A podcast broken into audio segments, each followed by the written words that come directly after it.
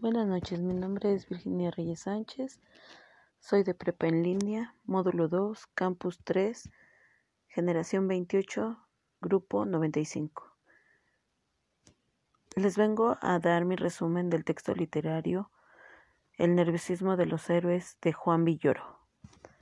En este relato se trata de un equipo de fútbol que encuentra un entrenador, a lo que él decía que un equipo de fútbol podría estar mejor con el menor porcentaje de bobos, como él le decía, hasta que logró un 30% menos de bobos, como él le decía, fue que él fue descubriendo las habilidades que ellos tenían. Él decía que si combinaban esas habilidades físicas junto con sus mentalidades eh, emprendedoras, ellos podían llegar a la gran victoria.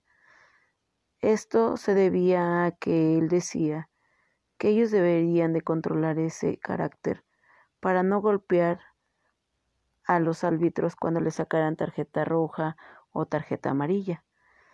Esto también trata sobre cómo motivar al equipo de fútbol para que ellos vayan procediendo. También decía que el fútbol no nada más estaba lleno de músculos y fuerza, que era una fuerza pero de estabilidad mental. Principalmente eso era lo que les manejaba para poder este, llegar a ese triunfo, ya que todo esto viene por la fuerza de ellos que ellos tienen al, entrenar. todo su esfuerzo se basa al entrenamiento, aunque a veces es doloroso, pero eso los motiva más.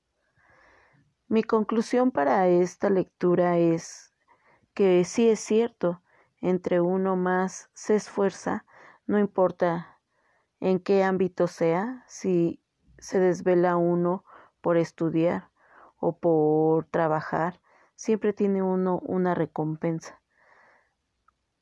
O sea que esta lectura es para dar ánimos y fuerza, no importa que los héroes tengan nervios, o como dice el título, el nerviosismo de los héroes.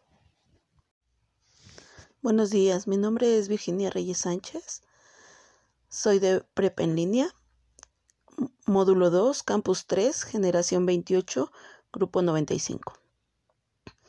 Les vengo a contar el relato de La Noche Boca Arriba, de Julio Cortázar.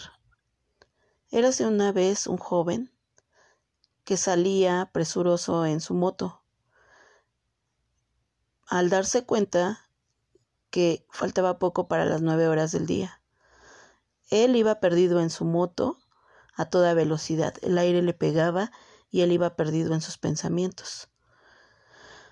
A lo cual él no se da cuenta que una mujer, no respetando el alto para ella, atraviesa la calle. Él al darse cuenta, por no hacerle daño, derrapa en su moto. Varia gente se acerca al ver el accidente y le quita la moto de encima. Cuando sucede eso, él está boca arriba. Él se fractura su pie y su brazo. Llega la ambulancia y se lo lleva. En el hospital él es revisado por médicos, por un médico y una enfermera. Lo llevan a hacer estudios y lo tienen que operar. Lo regresan y lo anestesian. Él lucha por no cerrar esos ojos. Sin embargo, lo vence esa pesadez. Y él empieza a tener una pesadilla, como él lo llama, en donde él sueña que él es un guerrero moteca. Él se ve en medio de una carretera y es perseguido por guerreros aztecas. Una guerra florida, como le llamaban en esos tiempos. Ellos salían a cazar hombres en las noches. Él se ve perseguido y es atrapado. Él lucha incansablemente, aún así es llevado hacia una piedra grande y enorme donde él está sentado boca arriba. Una noche boca arriba, donde él está siendo llevado hacia un sacrificio. Él oye los gritos, los alaridos de las personas que están en las mamorras, y él solo piensa en ese momento en que él va a ser sacrificado. Él empieza a hacer una oración al dios del maíz y a la diosa moteca. Es su única esperanza para poder salir de esa pesadilla. Él regresa al hospital y en el hospital sus compañeros le dicen que él hace unos alaridos muy fuertes. Sin embargo, él se da cuenta que él está viviendo en otro mundo. Sin más por el momento, les invito a que ustedes lean el final. Es muy interesante e impresionante. Gracias. Hasta luego. Buenos días, mi nombre es Virginia Reyes Sánchez. Soy de Prepa en línea, módulo 2, campus 3, generación 28, grupo 95. Les vengo a contar el relato de la noche boca arriba de Julio Cortázar. Érase una vez un joven que salió presuroso en su moto al ver que faltaba poco para las nueve horas. Él iba perdido en sus pensamientos y no se dio cuenta que una mujer atravesó la avenida sin respetar el alto que le tocaba a ella. Él, al darse cuenta, procura evitar hacerle daño. Él derrapa en su moto. La gente se acerca al accidente y le quita la moto de encima. Él se da cuenta que está boca arriba y se pregunta qué fue lo que sucedió en ese momento. Él es llevado por la ambulancia que llegó en esos momentos y es llevado al hospital. Ahí es atendido por un doctor y una enfermera. Lo llevan al quirófano y lo operan. Lo regresan y él trata de no dormirse porque tiene miedo de ese sueño profundo. Ahí él está soñando que es un guerrero moteca. Trae un amuleto con él a lo que él, al ser atrapado por los guerreros aztecas, pierde su esperanza, ya que él empieza a hacer una oración al dios del maíz y a la diosa moteca. Sin embargo, él es llevado a un lugar donde hay sacrificios, y él empieza a escuchar los alaridos por todos lados. Solo piensa en las personas en las mazmorras, en donde ya están siendo sacrificados, donde Él piensa que va a llegar su momento. Él regresa de momento al hospital, despierta y le empiezan a decir sus compañeros que Él hace unos alaridos muy fuertes, que tome agua, que solo es la fiebre, que todo va a estar bien. Él tiene la esperanza de despertar de ese sueño. Sin embargo, le vence de nuevo y cierra sus ojos se ve de nuevo en ese lugar, a donde él está siendo llevado a una piedra muy grande, y él ve ese lugar de sacrificio.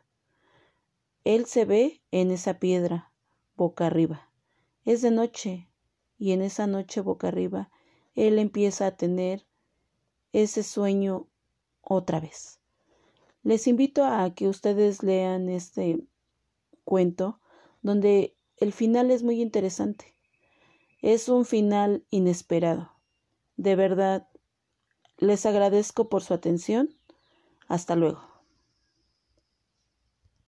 Buenas tardes, me llamo Vania Guadalupe Perea Reyes del grupo tercero A. A continuación les voy a leer la lectura Los tenis. Los tenis, Eliseo Diego. ¿A dónde han ido los tenis? Llenos de fama y poder, cuya elocuencia fue ayer la gloria de los andenes, andenes. Cuando por la tarde viene excusando el año perdido, como extrañas el silbido anhelante noticioso que des Teñaba el reposo y majestad del olvido. Buenas tardes, mi nombre es Vania Guadalupe Pelea Reyes, grupo tercero A. A continuación les voy a leer la lectura Los tenis del Liceo Diego. ¿A dónde han ido los tenis llenos de fama y poder? Cuya elocuencia fue ayer la gloria de los andenes, cuando por la tarde viene excusando el año perdido ¿Cómo extrañas el silbido anhelante, noticioso, que desdeñaba el reposo y majestad del olvido? Gracias por su atención. Buenas noches, mi nombre es Virginia Reyes Sánchez de Prepa en línea. Les voy a leer la poesía de Juan Gregorio Regino llamado Las mujeres de Don Juan. Don Juan tiene tres mujeres, tres buenas mujeres. Una es la mayor y es la mujer principal.